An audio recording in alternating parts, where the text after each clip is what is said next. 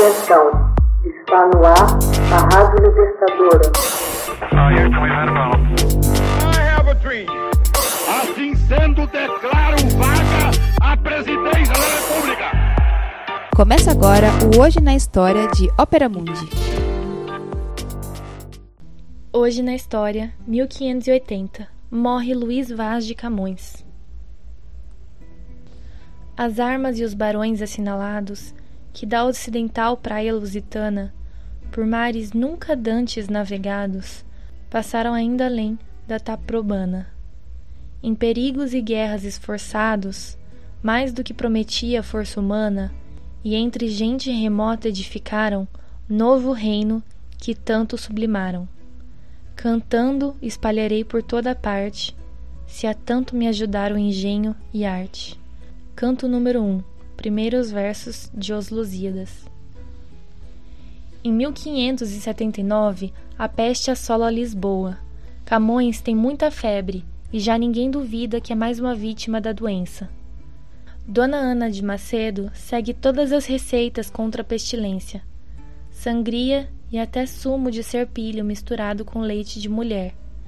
O autor dos Lusíadas insiste em escrever uma carta a Dom Francisco de Almeida, alcaide de Lisboa, referindo-se ao desastre de Alcácer Quibir, a ruína financeira da coroa portuguesa, a independência nacional ameaçada. O poeta aos poucos desvanece. Em 10 de junho de 1580, falece em Lisboa. Seu corpo é sepultado num canto qualquer do cemitério do convento de Santana. E ainda assim, graças à companhia dos cortesãos, que paga as despesas do funeral. Os últimos anos de Camões são vividos na mais absoluta miséria. Nascido por volta de 1524, de família arruinada, tem uma infância cheia de privações. É educado em Lisboa por dominicanos e jesuítas, vive um período em Coimbra, onde faz o curso de artes no convento de Santa Cruz. Camões enfrenta os centros aristocráticos, onde tem acesso às obras de Petrarca, Ariosto, Tasso, Bernardino Ribeiro, entre outros. Domina a literatura clássica da Grécia e Roma, lê latim, sabe italiano e escreve castelhano. É apontado como sujeito folgado e briguento. Ganha a alcunha de Trincafortes. As suas desavenças dão origem ao desterro em 1548. Segue para o Ribatejo, vive seis meses na província de Favores resolve alistar-se na milícia do ultramar, embarca para a Celta no outono de 1549, combate no Marrocos, onde perde o olho direito numa escaramuça contra os mouros. Em 1551, volta a Lisboa. O poeta confessa aos amigos que sente despedaçados todos os valores em que acredita, aflito com as diferenças entre utopia e realidade. Tais injustiças passam a ser tema constante na sua lírica. Em 1552, envolve-se numa briga em que feriu um funcionário do Paço. Passados alguns meses na prisão, recebe indulto. Embarca a seguir para a Índia. No Oriente, viveu um período acidentado. Em fevereiro de 1554, participa de frota sob comando de Fernando de Menezes, na perseguição a navios mouros que comercializavam entre a Índia e o Egito, prejudicando o monopólio mercantil dos portugueses. Esteve em Goa, no Golfo Pérsico, Ternate, e em Macau, onde exerceu o cargo de provedor de defuntos e ausentes. Lá, passa horas a escrever os Lusíadas, a viagem épica de Vasco da Gama, e no extremo sul da África, o gigante Adamastor, que tenta impedir o avanço dos nautas portugueses. Heróis trágico-marítimos, deuses mitológicos, paixões, intrigas, batalhas, aventuras e cobiças. Histórias de um minúsculo Portugal em expansão. Mais do que prometia a força humana. Na viagem de volta, em novembro do mesmo ano, naufraga na costa de Conchinchina.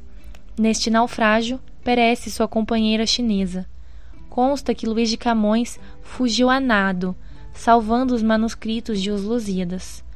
Camões acorda na praia, chora a perda da mulher amada, Dinamene. Luiz Vaz levanta-se, desconsolado.